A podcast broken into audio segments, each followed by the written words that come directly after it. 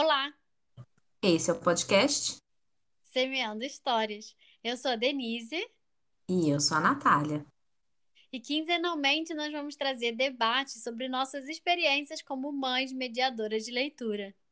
Falar sobre livros infantis e sobre como formar pequenos leitores críticos. Sejam bem-vindos E bem-vindas!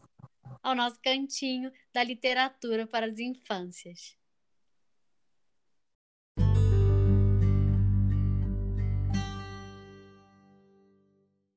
Oi, pessoal! A gente está aqui fazendo esse último episódio do ano.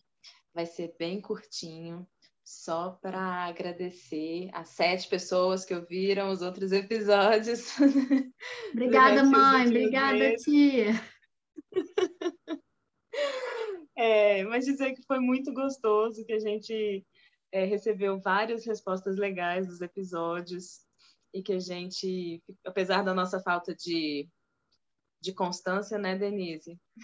É, a vida atropela, né? A legal. gente Isso, mas que ainda assim foi muito legal. A gente conseguiu ter boas conversas, ter receber várias mensagens bacanas, trocar várias ideias. Então foi uma delícia e a gente está esperando que ano que vem a gente consiga fazer isso de forma mais consistente, né? É, e se vocês tiverem alguma coisa para sugerir, algum tema que vocês querem ver a gente conversando aqui, é, enfim, a gente está aberto, manda para a gente lá no Instagram, arroba Semeando Histórias Podcast. E a gente tinha pensado em separar, né, alguns livros para falar aqui nesse último episódio do ano, os livros mais é, que chamaram mais atenção, né, esse ano, mas não deu. Nós Não estamos rolou. nós estamos as duas aqui submergidas em, é, enfim, coisas da vida. Mas uma coisa só que eu queria falar rapidinho é que a gente estava conversando antes de começar a gravar esse episódio, né? Que como às, vezes, às vezes a gente está aqui falando sobre literatura, sobre ler com os filhos e tal, e parece que tudo flui, né? Tudo flui na nossa casa. A gente tem crianças maravilhosas, leitores que amam ler todos os dias e tal. E não é assim, né? A gente também tem crianças que passam por fases que eles estão cansados, que eles não querem ler, que eles não querem. Estava contando para Natália que o meu filho mais velho, Lucas, está numa fase descobrindo a leitura sozinho, então ele não quer que eu leia para ele, é difícil conseguir. A gente parou nossas leituras de capítulo, ele não quer mais ler livro ilustrado. A minha mais nova também tem algumas fases que ela não quer, não se concentra, não quer, sabe, ouvir a história e se eu sugiro o livro, não quer. Então, assim, é óbvio que a gente que a gente fomenta, né, a leitura, a gente gosta de ler, mas as crianças, como a gente, também passam pelas fases que eles estão de ressaca, né? Que não ou vão Uhum. buscar uma coisa diferente, um estilo diferente. No caso, o meu mais velho, ele vai buscar o quadrinho, ele vai buscar os livros lá de, sei lá, Pokémon, Capitão Cueca, as coisas que ele, né, mais leves que ele gosta de ler e e eu acho que é isso, né? Eu acho que a gente também tem que adequar nossas expectativas, entender que as crianças vão ter as fases delas e o que a gente pode fazer é estimular, mas vai depender deles, eles quererem ler, eles buscarem a leitura, eles manterem leitores quando eles começam a crescer e adquirir essa independência, né? É isso, né? Isso faz parte do processo também. Aqui as meninas também, você falou uma coisa que com elas é igual, com as duas. É que quando elas estão nessa fase mais é, chatinha, assim, com, com perdão da palavra, que elas não querem, não topam, elas sempre vão para os quadrinhos também. Elas vão para o gibi e tal.